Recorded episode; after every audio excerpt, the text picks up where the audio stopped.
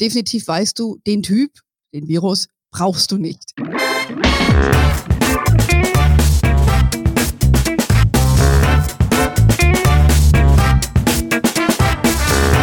Ich heiße euch super herzlich willkommen, liebe Hörerinnen, zum Hermoney Talk, dem Geld- und Karriere-Podcast für Frauen.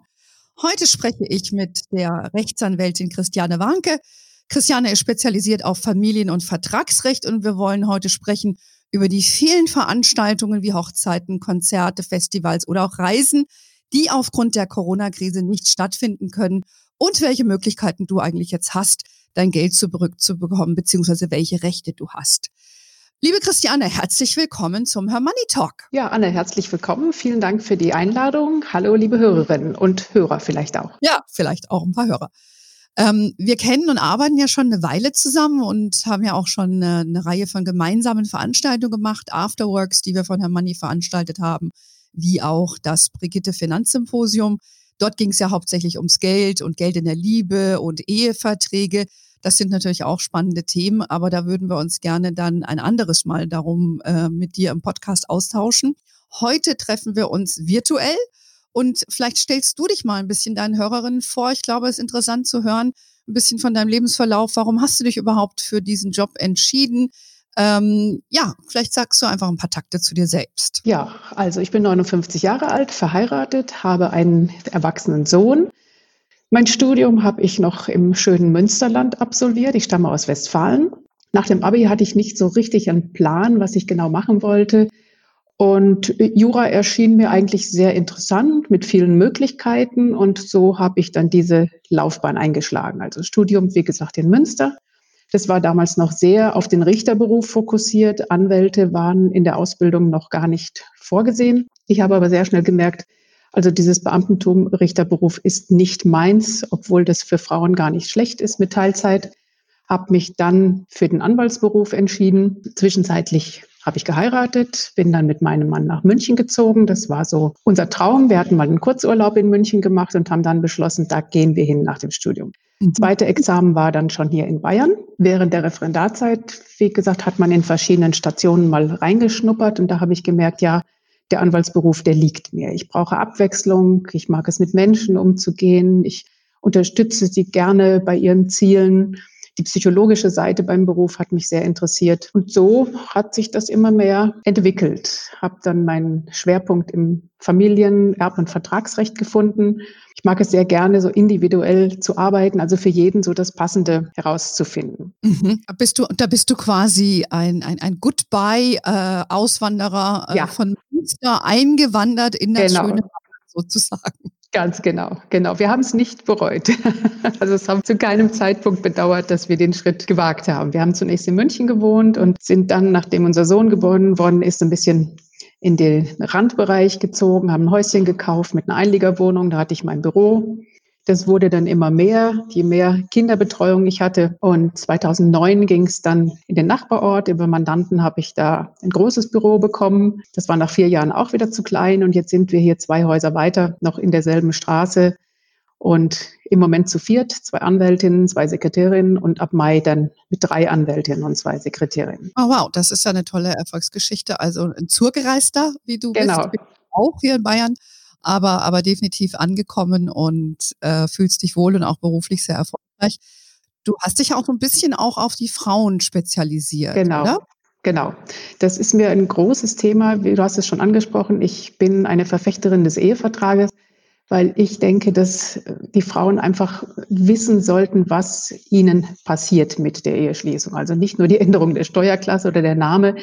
Der Gesetzgeber benachteiligt die Frauen meines Erachtens massiv. Es war zuletzt auch wieder vor 14 Tagen eine Verhandlung vor dem Bundesverfassungsgericht. Da ging es um Rentenansprüche, auch ganz massive Benachteiligung für Frauen. Da versuche ich mich so ein bisschen einzusetzen, einfach bewusst zu machen, was heißt das, was bedeutet das, wenn ich kürzer trete in der Ehe, wenn ich meinen Beruf für die Kinder aufgebe, wie wirkt sich das später aus? Mhm. Ja, ich glaube, das ist ja ein, ein, sehr, sehr großes Feld, das wir ja bei Hermanni äh, auch immer wieder äh, angehen und unseren Hörerinnen nahelegen, wie man damit umgehen kann und wie man seine sein, sein Familienleben gestaltet, auch aus finanzieller Sicht. Ähm, und da gibt es ja auch einige Schicksale, die du natürlich vor Ort hörst. Da haben wir uns ja auch ein paar Mal so ausgetauscht. Ich würde sagen, das besprechen wir nochmal in einem, im zweiten Talk, weil das äh, verdient nochmal eine ganze Folge. Wir möchten heute eigentlich ein bisschen mehr über deine andere Spezialität sprechen und das ist ja das Vertragsrecht. Ja. Weil wir ja jetzt auch, äh, wir wissen alle, wir sind in einer Ausnahmesituation. Ich glaube, das äh, Wort kann man auch kaum noch hören. Ich weiß nicht, wie es dir geht, aber mir kommt es momentan so ein bisschen so vor wie, wie Liebeskummer. Weißt du, du, du hast irgendwie so ein Ups and Down, du hast irgendwie keinen Hunger. Ähm, ja, mal ist es besser, mal ist es schlechter. Du denkst, du hast es im Griff, aber definitiv weißt du, den Typ, den Virus, brauchst du nicht. Ich weiß nicht, geht's dir genauso rein auf der emotionalen Ebene, oder? Ja, ja, schon. Also ich finde auch, es ist so, so eine latente ja, Aufregung in einem. Man weiß nicht, wie geht's weiter? Wie ist es beruflich? Wie ist es familiär? Mein Sohn zum Beispiel arbeitet in der Gastronomie. Ich war heilfroh, als es dann am Freitag hieß, jetzt ist zu weil der Virus äh, unterscheidet nicht, ob der von 9 bis 15 Uhr kommt oder ab 15 Uhr. Das äh, war schon mal eine gute Entscheidung, fand ich auch jetzt, dass wir einfach ein wenig zu Hause bleiben müssen, um das nicht weiter ausbreiten zu lassen, das Virus. Ist so etwas Erleichterung. Aber natürlich auch beruflich, wie geht es weiter? Wir haben keine Besprechungstermine mehr. Wir machen das jetzt telefonisch oder per Skype. Die Gerichte sitzen alle Verhandlungstermine ab. Neue Mandate sind zögerlich, weil man einfach nicht weiß, wie geht's weiter, wie ist die finanzielle Situation.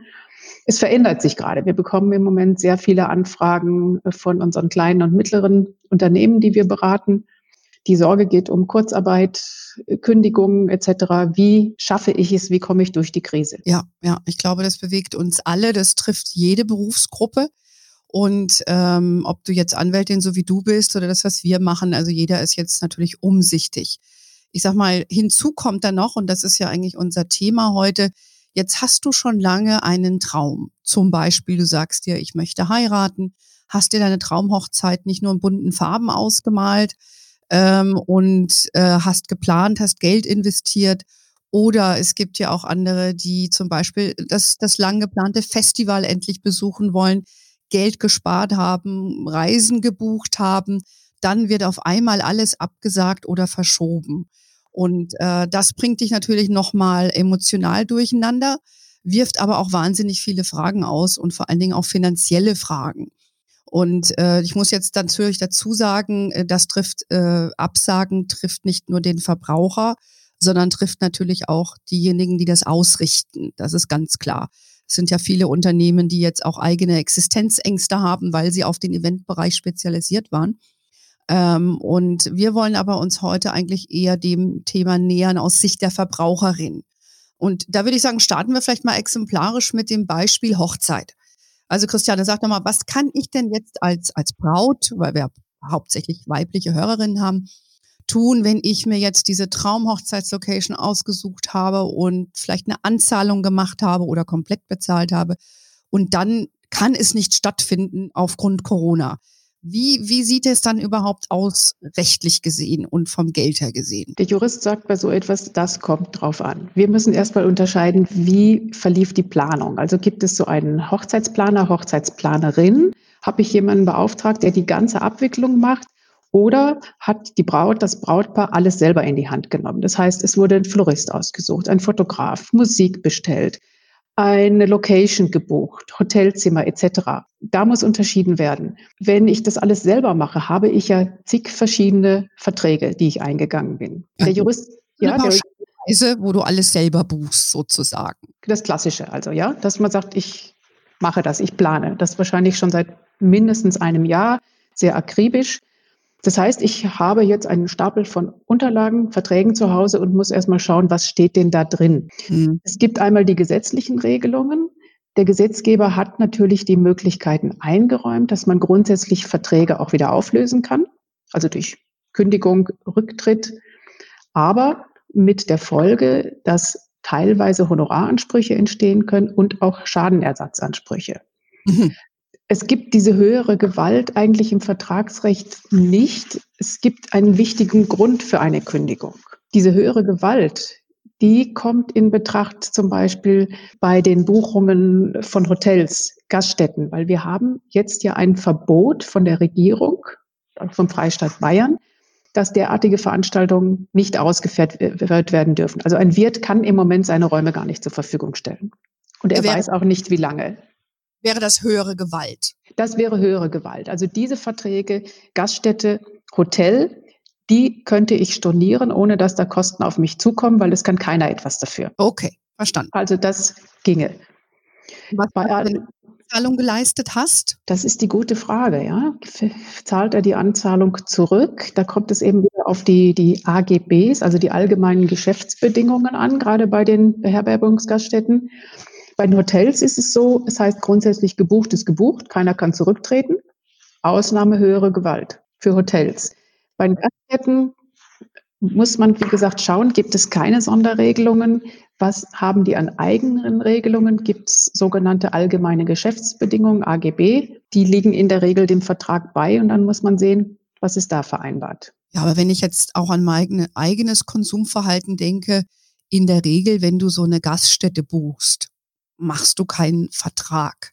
Ich kenne das eigentlich so, dass man das eher informell macht. Man geht dann hin und sagt, wir kommen dann mit 50 Leuten, das ist das Essen. Und da habe ich, kann ich mich nicht erinnern, dass ich als Privatperson da mal eine AGB zu, gesehen, zu Gesicht bekommen habe.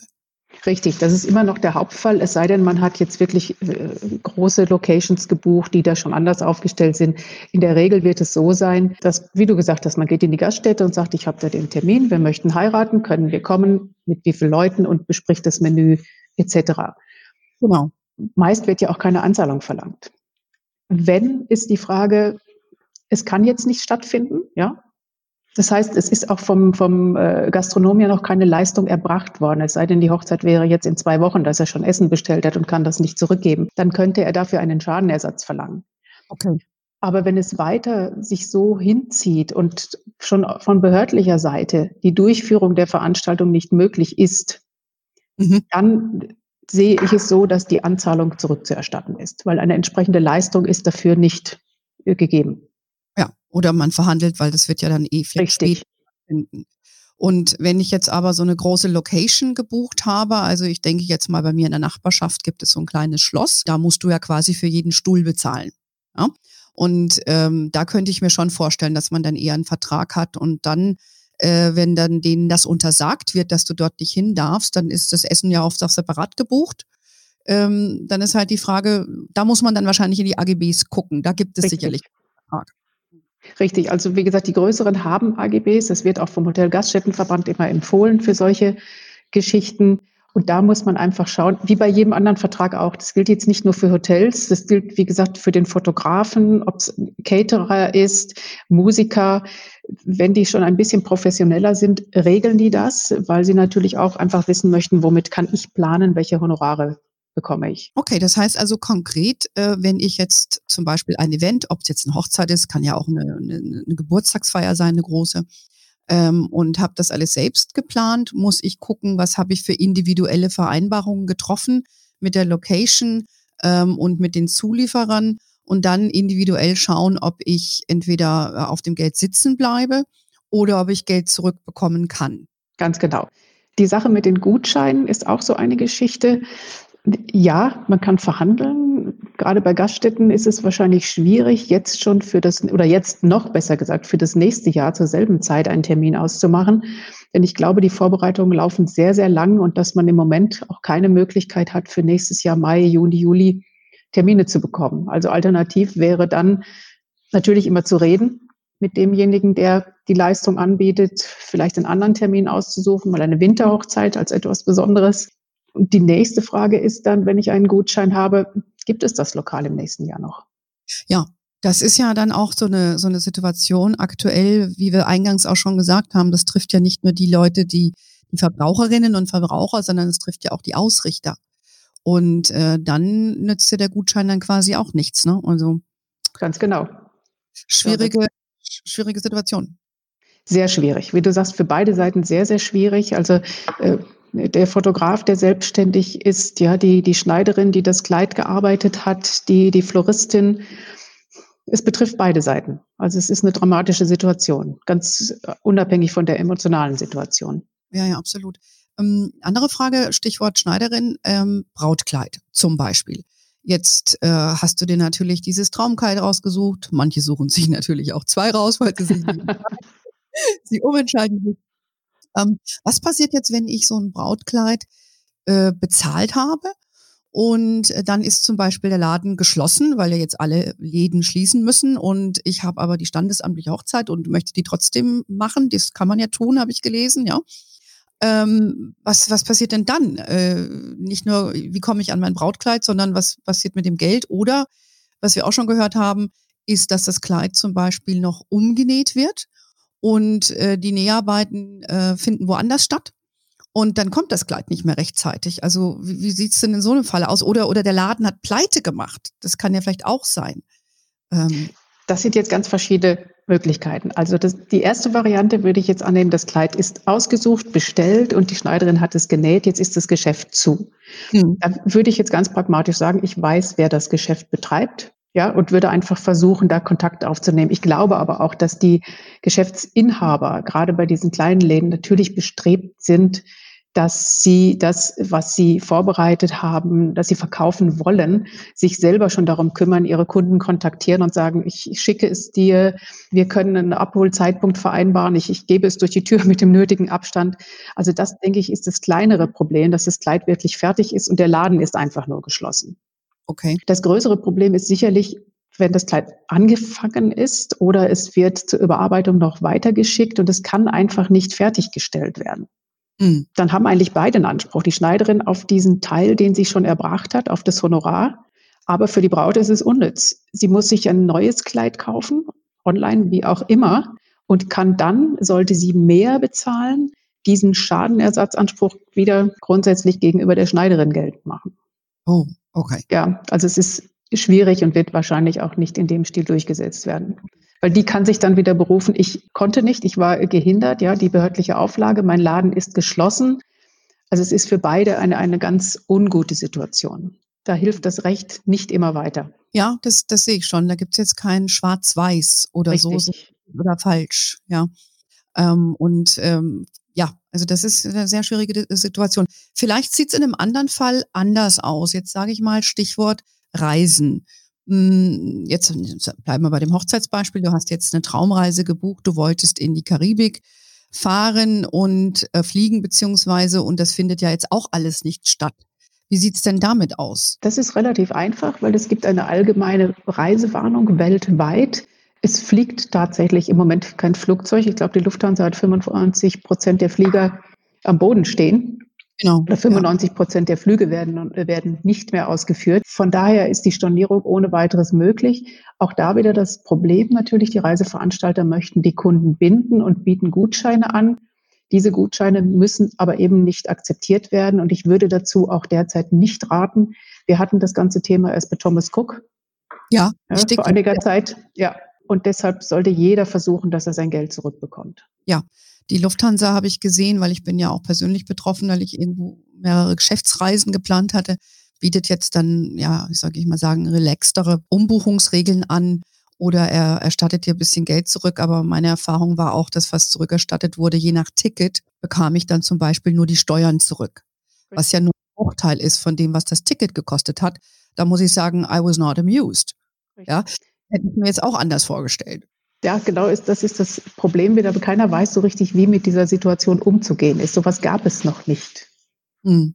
Ja, wir hatten zwei Weltkriege, aber jetzt diese Situation, dass einfach, ich sag mal, das ganze Leben stockt und stillsteht, äh, da ist, ist jeder einfach in der Situation und überlegt, was kann ich machen, wie komme ich da heile raus? Und es hat alles zwei Seiten. Und die Gesetzgebung ist auf solche Fälle nicht vorbereitet. Mhm. Ja, und es ist auch äh, auf der anderen Seite stelle ich fest, dass für mich persönlich dann auch denke ich mir, das tut mir dann ja auch selber leid, dass ich da irgendwie Geld zurückverlangen äh, sollte, wobei ich ja auch um die Situation auf der anderen Seite war, äh, weiß. Also das ist für mich auch bisschen so ein emotionales Trauma, muss ich dir ganz ehrlich sagen. Wir haben das auch mit den Kolleginnen schon diskutiert. Also so manch einer sagt dann einfach, hey, dann lasse ich das jetzt ähm, und das war auch so ein bisschen meine äh, Tendenz zu sagen, okay, ich kann jetzt verschmerzen, wenn das jetzt keine Tausende von Euro sind, dann bleibe ich eben auf dem Geld sitzen. Aber ähm, das kann sich natürlich äh, nicht jeder, sage ich jetzt mal, erlauben. Und ähm, also ich, ich finde es persönlich auch schwierig, wie, wie man damit umgeht. Also das ist jetzt auch das nächste Thema bei Stichwort Festivaltickets oder Konzerttickets. Jetzt hast du dich gefreut, jetzt steht ein tolles Konzert an Ähm, jetzt kannst du, ja, kannst die zurückgeben, kriegst dein Geld zurück. Wie, wie, wie verhalte ich mich da? Gibt es da eine klarere Regelung? Eigentlich auch nicht. Es ist auch so ein bisschen so eine moralische Geschichte, finde ich. Genau wie du gesagt hast. Also wenn ich irgendwo eine Eintrittskarte gekauft habe, das Event fällt aus, dann überlege ich auch, ist es jetzt ein großer Veranstalter, ist es was Kleineres, tut mir das weh im Moment oder sage ich, es betrifft einfach beide Seiten und ich fordere mein Geld nicht zurück. Aber wenn ich natürlich höhere Ausgaben habe, sei es teure Flüge oder wie eine Hochzeit, die aus zig Bausteinen besteht, und da habe ich ja schnell zehn Personen, zehn Dienstleister auf der anderen Seite, dann summiert sich das natürlich erheblich. Und dazu sagen, ich lasse das jetzt mal alles so laufen und die Anzahlungen sind mir egal, puh, da kommt doch was zusammen. Ja, absolut, absolut. Äh, vielleicht noch mal ein Stichwort zu den Hochzeiten.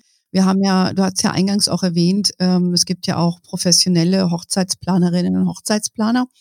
Ähm, muss ich mir das da anders vorstellen? Habe ich dann, ist das quasi wie so eine äh, Pauschalreise, die ich buche, dass ich alles aus der Hand gebe und die vertraglichen Verknüpfungen mit den Event Location, mit der Hochzeitstorte und so weiter, macht dann dieser Planer für mich? Sieht das da rechtlich anders aus? Ja, grundsätzlich schon. Also ich würde es so einstufen, dass es wie eine Vermittlung ist. Also der, die Hochzeitsplanerin übernimmt ja die ganze Organisation, ja, macht Vorschläge und dann kommt es darauf an, ob sie auch entsprechend bucht und die weiteren Verträge schließt oder ob sie nur eine beratende Funktion hat und sagt, ich mache Vorschläge, ich plane den Ablauf, ich suche Fotograf, Musik, Floristin etc. aus, aber ihr macht die Verträge.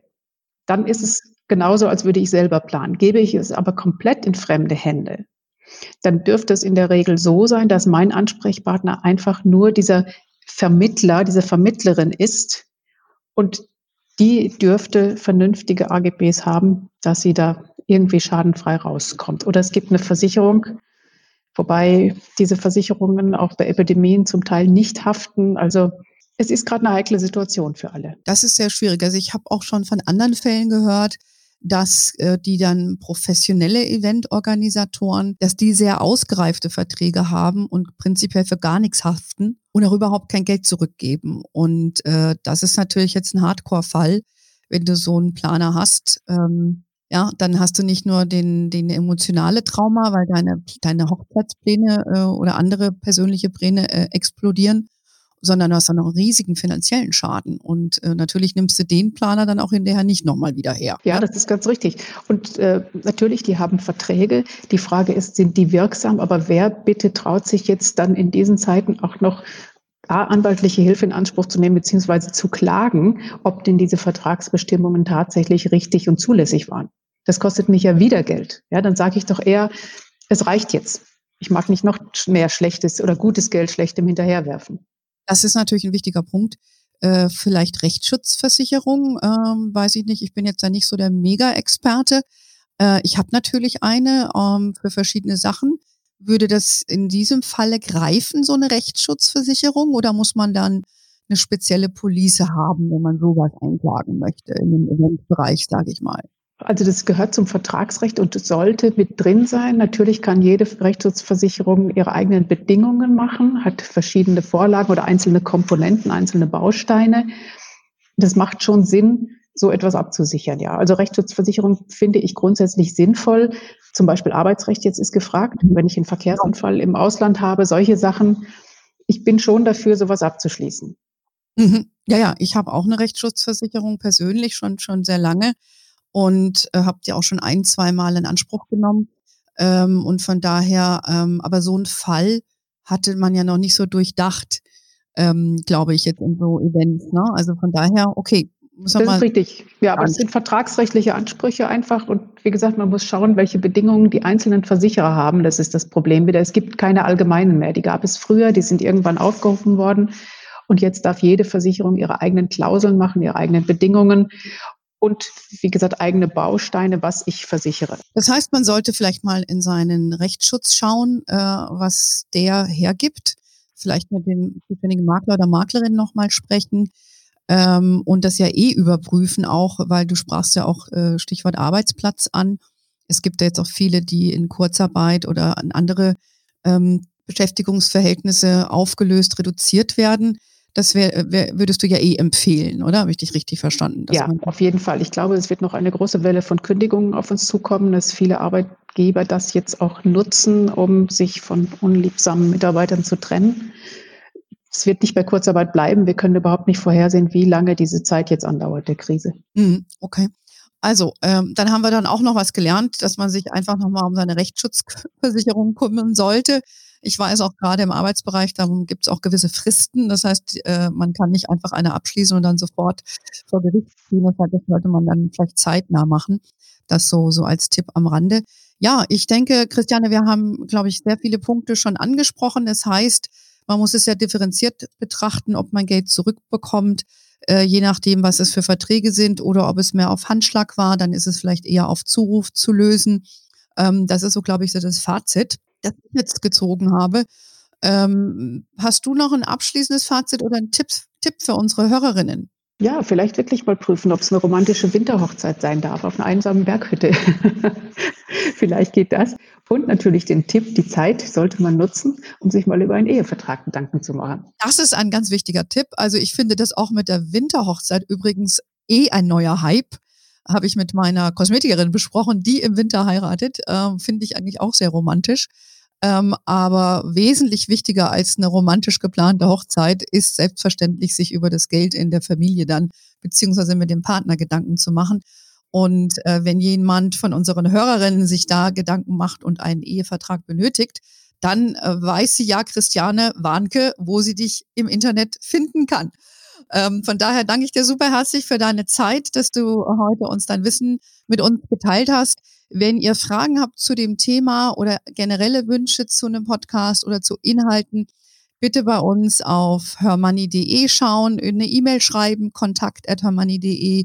Wir sind über Instagram, über Facebook erreichbar.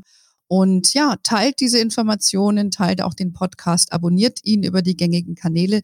Darüber freuen wir uns sehr und sagen Ciao, äh, bis auf Wiederhören und bis zum nächsten Mal, ihr lieben Hörerinnen. Danke, Christiane, und ciao.